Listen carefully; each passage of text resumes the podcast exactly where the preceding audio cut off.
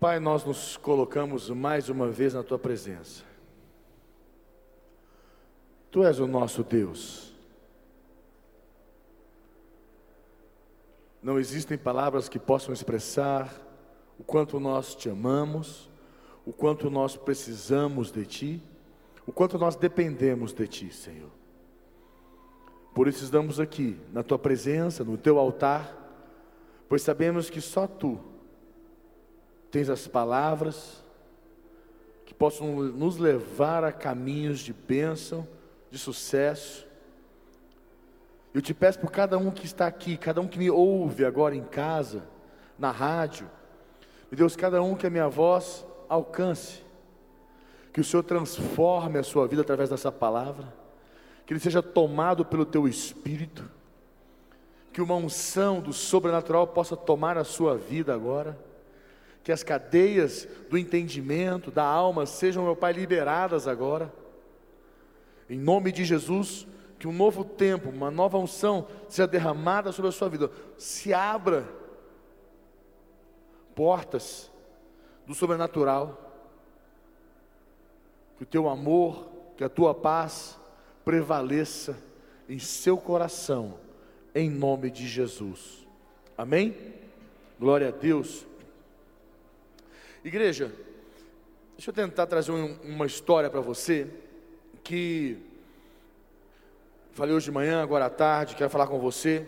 Com certeza o que eu vou falar não tem, não é algo da sua vida, mas para você entender um pouquinho, imagine que, é, como se diz, quando tudo dá errado, né? Imagine que você acorda, vai trabalhar, você chega lá no seu trabalho, e quando você chega lá, no seu ofício, que seja num concurso público lá no seu trabalho, que seja numa empresa privada, que seja onde for na sua empresa, porta fechada, tudo lacrado, tudo parado, sua vida ali até então você está desempregado, não tem mais empresa, não tem mais empresa, não tem mais nada, perdeu tudo.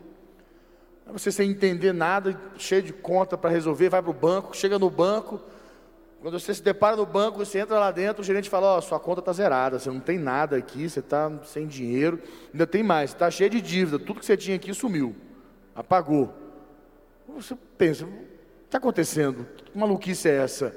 Aí você avalia, não, vou para casa, calma, alguma coisa está acontecendo de errado, vai para casa, chega em casa, quando você está chegando em casa, aquela fumaça preta subindo, sua casa pegou fogo, aí você entra já meio que desespero. Quando você observa aquilo, você imagina: não, peraí, minha casa pegou fogo. Os vizinhos seu do lado chorando, tudo angustiado ali, te vê e fala: olha, sua casa pegou fogo. Os bombeiros chegam perto e falam: sua família estava lá dentro e não sobrou ninguém.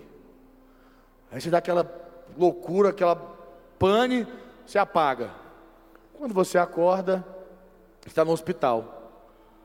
Para desgraçar o resto, você acorda no hospital e quando você olha, você está todo cheio de enfermidade, seu corpo está na carne viva, está todo arrebentado, todo, como se diz, você está com uma enfermidade muito profunda, está todo na calamidade ali naquele momento, você não sabe o que está acontecendo, e daquela condição toda, você, meu Deus, o que aconteceu? Em um dia só, tudo virou, tudo mudou, e para encerrar, seu cônjuge entra no quarto e fala assim para você: amaldiçoa Deus e morre. As crianças passam, olham para você, te desprezam, falam o monstro, o monstro. Para quem não sabe, essa história se parece muito com a história de Jó, com certeza não é a sua história e nunca será em nome de Jesus, amém? A sua história é uma história de sucesso, de vitória, mas esse é o momento que eu quero que você entenda que aconteceu essa história na vida de Jó, que perdeu tudo, e aqui eu quero falar com você um pouquinho sobre algo que é uma das coisas mais difíceis na concepção do homem de entender, de compreender. É uma das, é uma das condições que nós temos muita dificuldade de compreender, é algo que foge muito do nosso entendimento, é algo que nos, como é que fala, atormenta, nos atrapalha demais, é algo que mexe com as nossas condições essa situação da vida de Jó, que possivelmente o livro, é, é, o primeiro livro escrito, não sei se você sabe, Jó, primeiro livro escrito, é, ele está lá no início da Bíblia, porém está no meio pela questão é, é, que não está na ordem cronológica. Mas se você avaliar esse conceito que estou, trazendo para você, é, que o livro de Jó aborda, é uma das experiências mais difíceis no, no, no entendimento da existência humana, que é como entender o sofrimento, como entender, como administrar, como compreender o, o, o sofrimento. É uma coisa que nós, seres humanos, não estamos acostumados, ou não existe uma forma de você entender o sofrimento. Sofrimento, o nome já diz tudo, sofrimento, né? Você sofre, algo que dói, que lateja, que, que arde dentro de você, algo que, é, que, é, que te machuca. Sofrimento é uma coisa que ninguém gosta, e nós não desejamos para ninguém, até para inimigo você não quer. É impressionante, porque o sofrimento é algo duro, difícil de lidar, mas é algo que nós não podemos negligenciar no nosso dia a dia, nos dias de hoje, nas nossas vidas. É uma ignorância o ser humano ter um, uma certa visão que, que, que você vai para o altar, você vai buscar a Deus, você é, está na igreja, que você não vai sofrer que o sofrimento vai embora, vai desaparecer, que uma oração, que um momento, uma hora, o sofrimento vai desaparecer da tua vida. É uma incoerência nós queremos pensar assim ou imaginar dessa forma. Ah, eu estou na igreja, estou com Deus, estou no altar, o meu, meu, meu sofrimento, a minha dor tem que desaparecer, tem que sumir. E não, ao contrário. Não a, andar com Deus, estar na igreja não nos garante, em hipótese alguma na Bíblia diz que o nosso sofrimento vai desaparecer ou vai embora. Ao contrário, a Bíblia nos mostra que o sofrimento estará sempre presente, em todos os momentos. Nós temos que aprender a ler, a entender por que Deus permite esse sofrimento nas nossas vidas. Cabe a nós entendermos para sabermos lidar não na ótica humana, mas sim na ótica divina. Na condição humana, nós sempre vamos estar limitados. Mas quando você enxerga o sofrimento na ótica divina, você cresce, você floresce. Você vai para outro caminho. Em nome de Jesus, isso que Deus vai fazer com você aqui hoje. Amém? E tem um momento na Bíblia, lá no fim, que, que Jó expressa uma frase, que para mim é, é fantástica essa frase. Põe para mim aí, Jó capítulo 42, no versículo 5. E abaixa um pouquinho esse fundinho seu que está meio alto. Jó 42, versículo 5, ele diz assim: Eu te conhecia, olha que frase, olha que expressão, eu te conhecia só de ouvir, mas agora os meus olhos te veem. Quantos creem que você vai viver assim com Deus? Os teus olhos vão ver Deus na sua vida em nome de Jesus. Então é muito poderosa essa frase, essa expressão. Eu te conhecia só de ouvir. E quantos de nós, em certas áreas das nossas vidas, estamos vivendo assim com Deus? Você já até pode ter visto Deus em alguma circunstância da tua vida, em alguma área, mas em outra, você só vê Deus, você simplesmente só, só sabe de Deus de ouvir, mas não de os teus olhos veem. Eu quero que você viva essa experiência, não na concepção de conhecer Deus só de ouvir, mas que os teus olhos possam ver Deus agir na tua vida profissional, amorosa, na tua vida sentimental, na tua casa, com teu cônjuge, com teus filhos, nas tuas finanças, na empresa, em cada área da tua vida. Você poder ver Deus agindo, movendo, sair dessa piscina de criança já viu piscina de criança? Aquela piscininha rasa que se você der uma, uma de ponta, você bate a cabeça. Você tem que ficar só com a barriga para cima, sentado olhando para o teto. Agora não, piscina profunda, você tem que mergulhar, entrar nessa condição dessa frase. E é interessante porque tem um, depois no versículo 10 também, né, Deus fala, põe para mim, e ele fala aqui assim, essa posição que Deus coloca, mudou o Senhor a sorte de Jó quando este orava pelos seus amigos, e o Senhor deu-lhe o dobro de tudo que antes possuía. E hoje Deus vai fazer isso na tua vida em nome de Jesus, amém? E dentro desse contexto aqui, primeiro ponto que eu quero que você entenda e compreenda na história Um, Jó era um homem fiel e abençoado por Deus, que perdeu tudo em um dia só, todas as suas posses, todos os seus filhos. Logo depois foi atacado por essa terrível enfermidade. A própria esposa foi contra, este, contra ele. Ela disse: amaldiçoa Deus e morre. E os amigos condenaram ele, né? E discutiram com ele para provar sua culpa. É, ainda por fim, as crianças desprezavam ele. Assim, entrou num estado tão deprimente. E o livro já aborda essa situação de como lidar com o sofrimento, que é uma coisa que nós não damos, não temos muito entendimento, nós temos certa dificuldade. Sofrimento é, é algo difícil. E a grande colocação, o primeiro ponto que eu quero que você entenda é: por que pessoas boas sofrem? Pessoas boas sofrem. Eu e você pessoas alinhadas com Deus, pessoas que andam com Deus sofrem. Nós sofremos. E talvez o ponto principal do livro é o simples fato de que pessoas fiéis, pessoas que andam com Deus, pessoas que amam a Deus, pessoas de bem, sofrem nessa vida. Aparentemente, ao nosso entendimento, é injusto.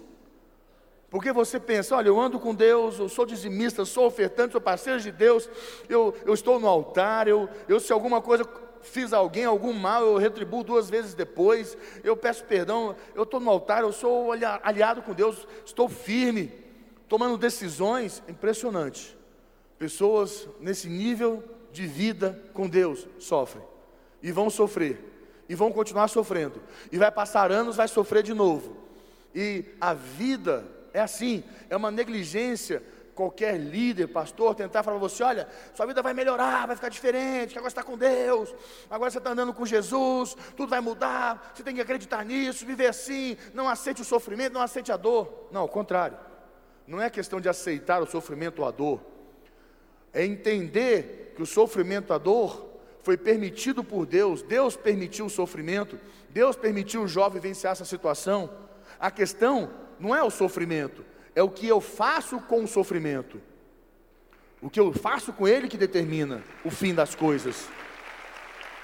E eu preciso aprender a lidar, a enxergar o sofrimento numa ótica divina. E o primeiro versículo do livro já define bem claro do ponto de vista de Deus. Põe para mim, Jó capítulo 1, versículo 8. Olha isso. Perguntou ainda o Senhor a Satanás: Observaste o meu, meu servo Jó? Porque ninguém há na terra semelhante a ele, homem íntegro e reto, temente a Deus e que se desvia do mal. Essa pessoa é você. A mesma, só trocar o nome ali. Perguntou ainda o Senhor a Satanás: Observaste o meu filho? Porque ninguém há na terra semelhante a ele, homem, mulher íntegra, reta, reta, temente a Deus que se desvia do mal. Você viu a condição de Jó, quem é? Olha o nível de Jó, a condição dele, e foi acometido de um mal tão ruim, que trouxe tanto sofrimento a ele, foi tão doloroso. E a pergunta é: por que Deus permitiu isso, né? Deus permite que pessoas boas passem por sofrimento, vivenciem experiências de sofrimento, sofrem. E aprendemos em vários trechos da Bíblia que a dor e a tristeza atingem pessoas boas e dedicadas, e Jó foi mais um deles, tantos outros vivenciaram isso.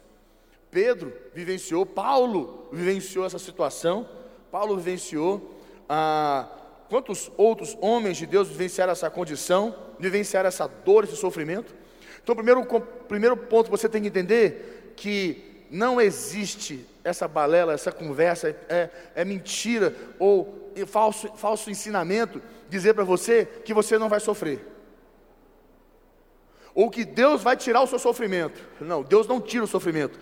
Deus te faz forte o suficiente para você vencer o seu sofrimento. Isso Deus faz. Deus te capa... A Bíblia diz que Ele te fortalece no seu homem interior, na sua mulher interior. Deus te faz forte o suficiente para você olhar para o teu sofrimento e você vencê-lo você ter condições de vencer o teu sofrimento, você atuar sobre ele e vencer. Agora, que Deus tira, que Deus arranca, com a mão Deus vai tirar. Não, Deus não vai tirar o sofrimento. Até porque o sofrimento que Deus permitiu na sua vida te, te aperfeiçoa, alinha você com o altar, aperfeiçoa você. E vou mais longe: quem anda com Deus, quem é crente, não tem medo de sofrer porque sabe que todo sofrimento foi permitido por Deus, e Deus tem um plano para você. Se Deus permitiu você sofrer, Deus também vai permitir você viver a bênção de vencê-lo e de ser abençoado depois dele.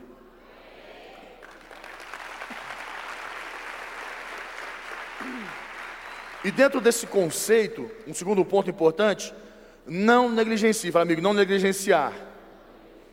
Fala mais forte, não negligenciar.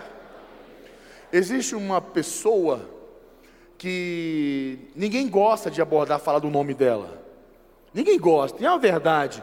Falou no nome do diabo, falou em Satanás, todo mundo dá uma tremida, fala assim: ai meu Deus, não gosto de falar nesse nome.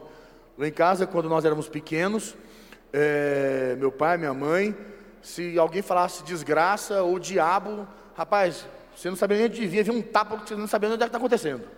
Você, o que aconteceu aqui? Aí, pá, você, você, nem sabe o que aconteceu, você só sabe que já, já foi.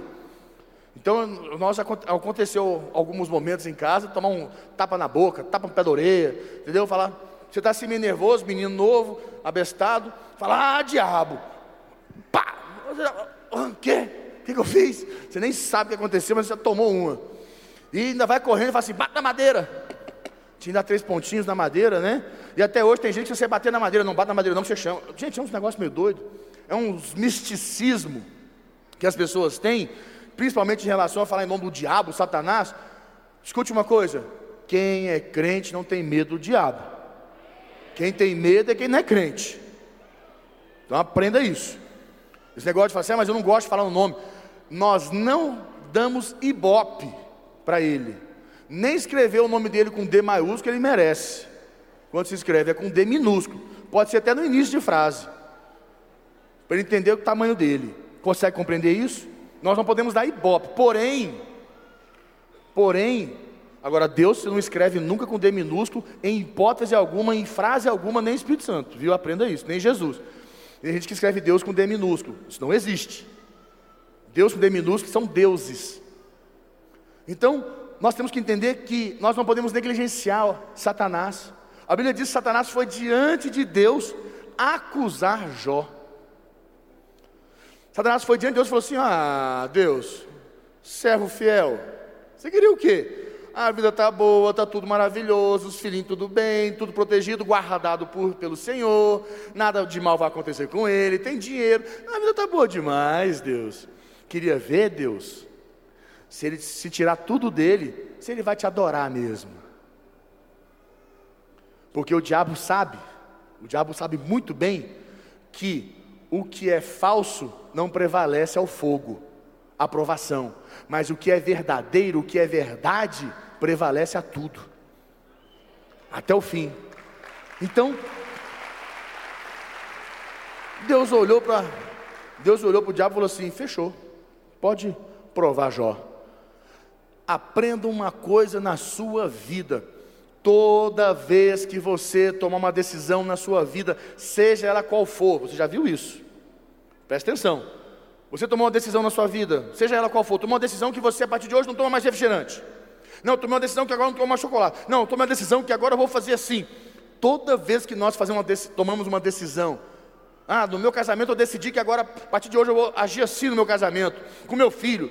Toda vez que nós tomamos uma decisão, a nossa decisão é provada. Parece que tudo conspira para que você caia, para que você retroceda, para que você seja fraco e não prevaleça na sua decisão. Isso é uma lei. O universo vai trabalhar para que você seja fraco e você caia. Porém, quando você é decidido com Deus e o diabo vier provar você, porque Deus permite, como ele permitiu na vida de Jó, vir sobre a tua vida, tomar algo seu, trazer sofrimento na tua vida, você tem que entender algo em nome de Jesus. Que aquilo ali Deus permitiu, mas Deus tem um plano. Deus tem um plano. Deus permitiu para que aquilo que é errado, aquilo que é mentira na tua vida, tudo, toda decisão falsa que você tomou, tudo que é falso, vá embora. E que você comece a se relacionar com a verdade. Que Jesus se torne tão verdade na tua vida, porque a verdade prevalece a tudo. O tempo passa, tudo passa, mas a verdade prevalece. Aprenda isso. Você vai ser provado. E dentro desse contexto, eu costumo trazer o um entendimento que as pessoas negligenciam. Negligenciam que Satanás vai diante de Deus acusar você. Porque ele sabe que o sofrimento na sua vida pode abalar a sua fé. O diabo sabe, Satanás sabe que o sofrimento é algo que abala a fé das pessoas. Porque as pessoas entram em questionamento, elas começam a, a questionar, a perguntar assim: por quê? O que está acontecendo? Por que, por que Deus? As pessoas entram nesse contexto e o diabo entende muito sobre a natureza humana. Ele sabe que pessoas que servem a Deus fielmente, quando tudo vai bem na vida, podem ser tentadas a duvidar, trazer descredibilidade na tua fé. Ué, minha fé não está dando conta, não, quer dizer que então que eu não tenho fé. Ah, será que Deus existe? Ah, eu não estou sentindo. Estou na igreja, estou com Deus, estou fazendo tudo. Não está andando, não, não está certo. É isso que o diabo quer que você pense. É assim que ele quer que você acredite que você foi abandonado, que Deus não existe, que Deus permitiu você sofrer, porque você tem que sofrer porque a sua vida é difícil mesmo e nada vai ser bom fácil para você, nada vai ser bom para você. E é uma mentira. Problemas financeiros, mortes de parentes, entes queridos, acidentes, tais, tais sofrimentos na vida são frequentes, fazem parte da vida. Jó não sabia nem a fonte do sofrimento dele. De onde vê essa coisa, de onde vê essa situação, essa condição. Jó não sabia de nada. Que é uma das coisas que, que muitos questionam: por quê? Por quê? Às vezes nós temos noção, nós não temos noção da fonte das nossas dificuldades, mas nós podemos ter certeza que o diabo está torcendo para que tropecemos e nos afastemos de Deus. Anote mais um ponto importante. Anote isso. Amigos nem sempre ajudam. É importante você entender. Tem certos momentos que nós temos que vivenciar nós e Deus, nós e o altar, nós e nosso pastor, nosso líder, não os amigos, nem às vezes amigos, nem discipulado. Se o teu amigo não conhece a Deus de ver, só o conhece de ouvir, esse, cuidado. Porque ele não tem noção, ele não tem entendimento, ele não vai saber decifrar, conseguir te ajudar a enxergar o quadro que você está vivendo. Olha Jó, Jó capítulo 4, versículo 7, põe para mim. Os amigos de Jó, que conheciam a Deus também. Lembra-te, acaso já pereceu algum inocente? E onde foram os retos destruídos? Segundo eu tenho visto, os que lavram a iniquidade, os que praticam a iniquidade e semeiam o mal, isso mesmo eles cegam, eles colhem. Com o hálito de Deus perecem, serão derrotados, devastados, e com o assopro da sua ira serão consumidos. Os amigos decifraram o que estava acontecendo com Jó. É, Jó, o negócio é o seguinte. É, fulano, é, ó, que acontece? Você está em pecado mesmo. O negócio é que você está em pecado, você aprontou, você errou, é, realmente, é, essa é a verdade. A verdade é que você fez besteira e Deus está castigando você, e infelizmente você vai sofrer isso e, e não tem jeito. E tem mais, e sozinho ainda. A decifrar, o que aconteceu? Os amigos tiveram uma visão, uma, uma, uma definição na ótica humana. Eles não enxergaram que Deus permitiu aquilo porque Deus tinha um plano maior na vida de Jó. Consegue compreender? As palavras deles não ajudaram, ofereceram explicações baseadas nas opiniões deles e não na verdade de Deus. Onde Deus não tinha falado, eles ousaram falar.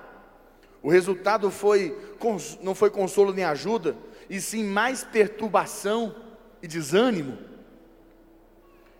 Quantas vezes amigo seu te deixou pior quis ser tão sincero para te ajudar que piorou sua, sua condição. Não soube ler o que Deus tá, queria fazer na tua vida. Quando sofremos perda, é melhor procurar conselho na palavra de Deus, do seu líder, no culto. Aprender a ouvir e entender e enxergar Deus. Anota outro ponto importante. Anota outro ponto. Deus não explica tudo. Nós temos a tendência de querer explicação de tudo. Desde pequeno a gente quer saber porquê das coisas. Mas por que assim? Mas por que desse jeito? Mas por que tem que ir nesse restaurante? Por que tem que comer isso? Por que tem que ir aonde? Mas por que vamos passar Natal lá? Vamos passar férias aqui? Mas por quê? Por quê? É uma. Nós temos uma tendência a perguntar por quê para tudo. Por que, que eu tenho que fazer assim? Por que, que tem que ser desse jeito? Nós perguntamos. O ser humano gosta de saber por quê, explicação. É fato que na liderança, na, na, no trabalho, clareza traz força. Aprenda isso. Quando você que trabalha com pessoas, com gestão de pessoas, clareza traz força. Não existe na empresa um negócio, aquele negócio, vamos fazer assim, confia em mim, vai dar certo. Não. Clareza traz força. Agora, com Deus, você quer que Deus te, deixe, te, te, te explique. Você quer, ó oh, Deus, é o seguinte, do jeito que você quer não vai dar não. É, é do meu jeito. Me explique o que está acontecendo aí. Você não colocou sua vida nas mãos dele? Ou ele está com a vida nas suas mãos? A sua vida nas mãos de Deus. Então é do jeito dele. Ele, o Senhor é o meu pastor. Ele é o meu pastor. Eu não sou o pastor dele. A minha vida está nas mãos de Deus. E é um conceito, quando nós sofremos, é natural perguntar. Não fica também em crise, não, porque é natural, faz parte da nossa concepção humana. Perguntar por quê? Por quê? Nós queremos saber. E Jó fez isso. Jó, capítulo 3, versículo 24. Põe para mim. Jó 3, 24. Jó fez, Abacuque fez, Davi, grandes homens de Deus fez, mas vamos pegar só esses dois. Porque, em vez de meu pão, porque em vez de meu pão, quer dizer, em vez de alimento, de comida, algo que me fortalece, porque em vez de meu pão, me vêm gemidos, e os meus lamentos se derramam como água, quer dizer, lágrimas, choro, dor, sofrimento. Por quê? É uma tendência nossa, por quê? E nós já aprendemos claramente com o nosso profeta que não é por quê, é para quê. Mas na hora do vamos ver, na hora do fogo, da pressão, do sofrimento, por quê? Aprenda a questionar por quê, mas a gente, as pessoas elas tendem a perguntar por quê para Deus. Por que Deus? Abacuque, capítulo é, é, 1, versículo 3, Abacuque 1, versículo, 1, versículo 3, olha o que diz. Abacuque também teve a mesma situação. Por que me mostras a iniquidade e me fazes ver a opressão? Pois a destruição e a violência estão diante de mim, há, contendas e, lit, e o litígio se suscita. Por quê? As pessoas questionam Deus, é normal, não se sinta assim uma, é, feio diante disso, mas é normal. Milhões de outras pessoas têm feito a mesma pergunta. Mas é interessante e importante observar que Deus não responde ninguém. Em todas as nossas perguntas, como essas, Deus não responde. Você pode ler o livro de Jó inteiro, de duas vezes como eu li, e você não vai ver Deus explicando em momento nenhum, nem no fim, nem no final Deus explica. Agora tem um negócio, preste atenção, você precisa compreender isso. Existe o sofrimento, o sofrimento ele é um processo, um processo que você vivencia, e ele vai ter começo, se você for crente, ele tem começo e tem fim. Se você não for homem de Deus, se você não for para o altar, ele vai ter início e nunca vai ter fim. Essa é a diferença. Porque enquanto você está com Deus, Deus te fortalece para você vivenciar, aprender o que tem que aprender, aperfeiçoar e ir para frente. Mas se você não vai para o altar, não busca Deus, o sofrimento, ele te paralisa, te bloqueia, é tanta dor que você fica paralisado, travado, e você não quer ir para frente, porque tem medo do que pode acontecer, do futuro, não, pode ser que piore, que esse é o entendimento do homem, pode ser que piore, eu ficar quieto, não quer mais se envolver em nada, paralisa a sua vida profissional, ministerial, porque você não entende o processo. Sofrimento é um processo que você entra nele, você vivencia ele e você passa por ele. E sem entender, quando Deus fez Noé construir a arca da aliança, Deus não explicou para Noé por quê. Deus falou para ele que queria uma arca. Ele não explicou por quê. Quando veio a chuva e todos morreram, sobrou ele a família, Noé entendeu por quê.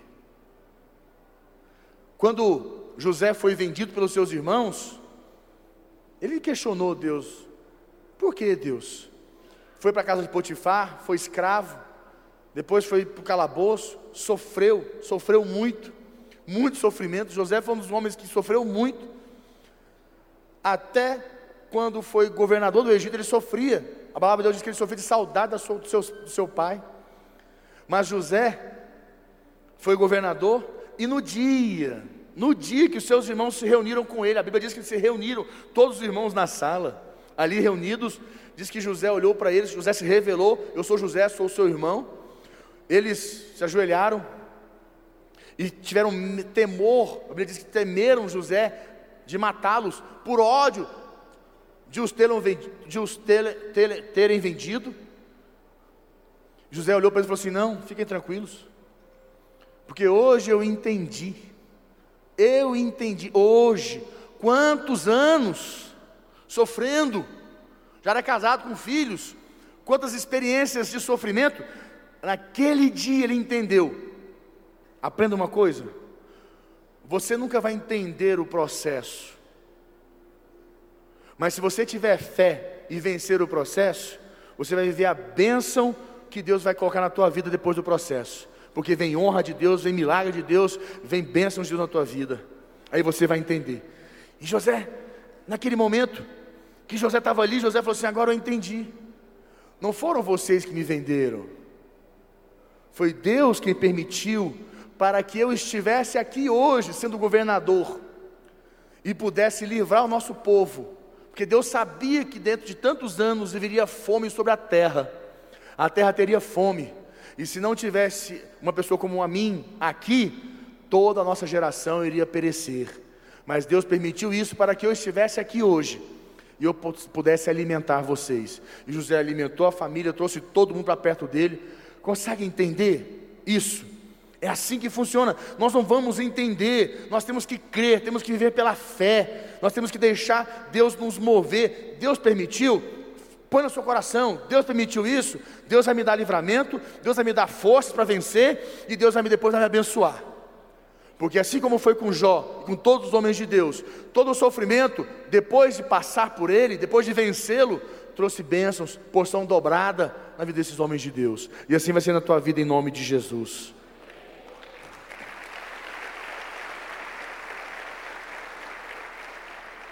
E tem um contexto, depois do sofrimento, que vem a bênção. O sofrimento de Jó foi intenso. E aprenda: todo sofrimento desta vida é temporário. O sofrimento de Jó foi intenso, mas não durou para sempre. É bem provável que ele se lembrou a vida inteira, fato. Mas a crise passou, a vida continuou. É o que Deus fala para você hoje, que eu digo para você hoje. Sua vida tem que continuar. Não fique preso, paralisado num sentimento de, de, de dor. Não fique sofrendo. Não permita que essa dor, essa, essa, essa, essa circunstância que te faz sofrer, te paralise, te deixe de acreditar, te, te tire a oportunidade de acreditar, o privilégio de acreditar num projeto maior de Deus para a tua vida do que Deus tem para você, não só no ministério, como na tua vida profissional, no teu casamento, com os teus filhos, em cada área da tua vida. Enfrentamos alguns dias difíceis, muitos deles difíceis, mas as tempestades passam.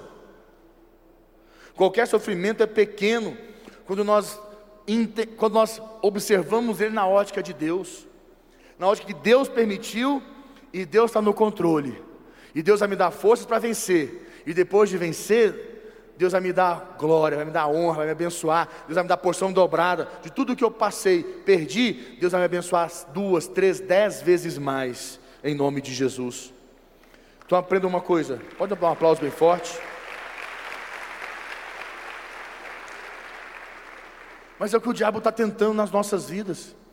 é descredibilizar a nossa fé através do sofrimento. Ele sabe que o sofrimento é difícil de ser entendido.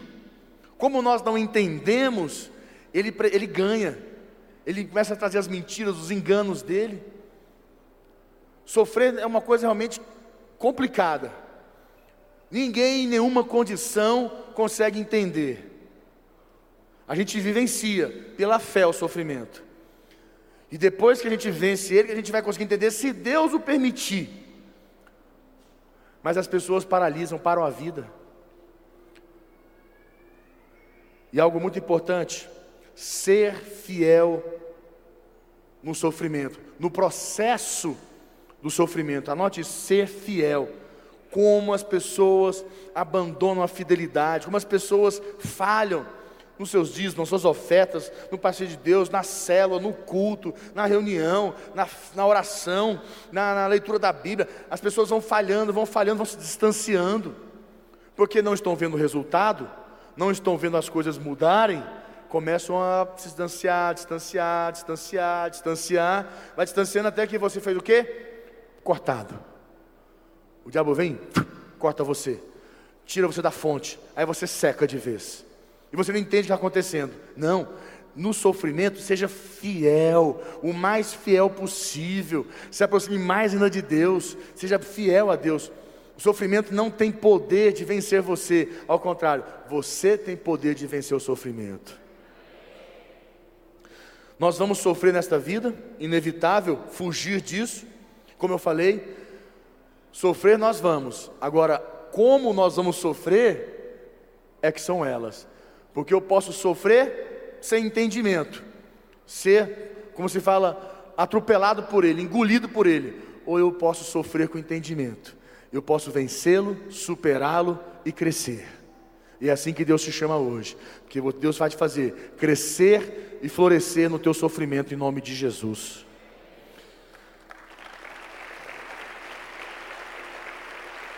Pessoas Pessoas que dizem que os filhos de Deus não sofrem são falsos mestres, que ou não conhecem ou não aceitam a palavra de Deus. Jó perdeu tudo, Jeremias foi preso, João Batista foi decapitado, Jesus foi crucificado, Estevão foi apedrejado, Paulo sofreu naufrágio e prisões, foi apedrejado também, e quantos outros homens de Deus sofreram, foram perseguidos, sofrendo injustiças. Quantos de nós? Isso não tem como fugir. Qualquer homem de Deus fala para você que o seu sofrimento vai acabar, ele te diz pela fé, vai acabar porque Deus vai te fazer forte para vencer ele, mas que Deus vai tirar o sofrimento, vai tirar a sua dor, que vai acabar com ela nunca mais. Não, não é assim. Isso faz parte da vida, faz parte do plano de Deus. Se você for ler em Hebreus, é que eu não vou pegar Hebreus para ler com você. A Bíblia diz em Hebreus, Hebreus 13, se lê lá aquela história pela fé, os homens de fé, a Bíblia diz que Deus não deu a eles a promessa completa para os aperfeiçoar. Deus não permitiu a promessa completa na vida deles. Eles venceram pela fé. A Bíblia diz: pela fé fizeram, pela fé fizeram, pela fé isso, pela fé aquilo, e pela fé aquilo outro. Mas a Bíblia diz que, que eles não, não tiveram a, a promessa completa na vida deles para aperfeiçoá-los. Eles sofreram. Consegue entender que Deus trabalha cada um de uma forma para trazer crescimento na tua vida? Então não deixe mais o sofrimento se tornar um gigante. Não permita que o sofrimento seja grande. Ao contrário, você é grande para vencer o sofrimento. Porque tem poder de Deus na tua vida. O Espírito Santo de Deus habita em você e te faz grande para vencer o teu sofrimento. Feche teus olhos. Quero orar com você.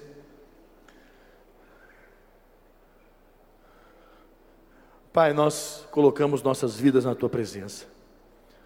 Tu és o nosso Deus. Eu te peço, Senhor, por cada um que me ouve, pela rádio, pela TV, aqui na igreja, cada um que precisa hoje de um toque do teu espírito, de um mover do teu espírito. Cada um, Senhor, que ouve essa palavra que está debaixo de uma situação que está sofrendo, no casamento, com o filho, Está sofrendo, meu Deus, na vida profissional, financeira? Está sofrendo, meu Deus, no ministério? No seu interior, com muito pensa muitos pensamentos, com muitos sentimentos. Meu Deus, hoje, em nome de Jesus, eu chamo a existência o teu poder neste lugar. Eu chamo a existência, Senhor, o teu sobrenatural nas nossas vidas. Que o Senhor possa trazer revelação, livramento que cada um possa enxergar, não mais na ótica humana, no conceito humano, mas na ótica divina. Que o Senhor está no controle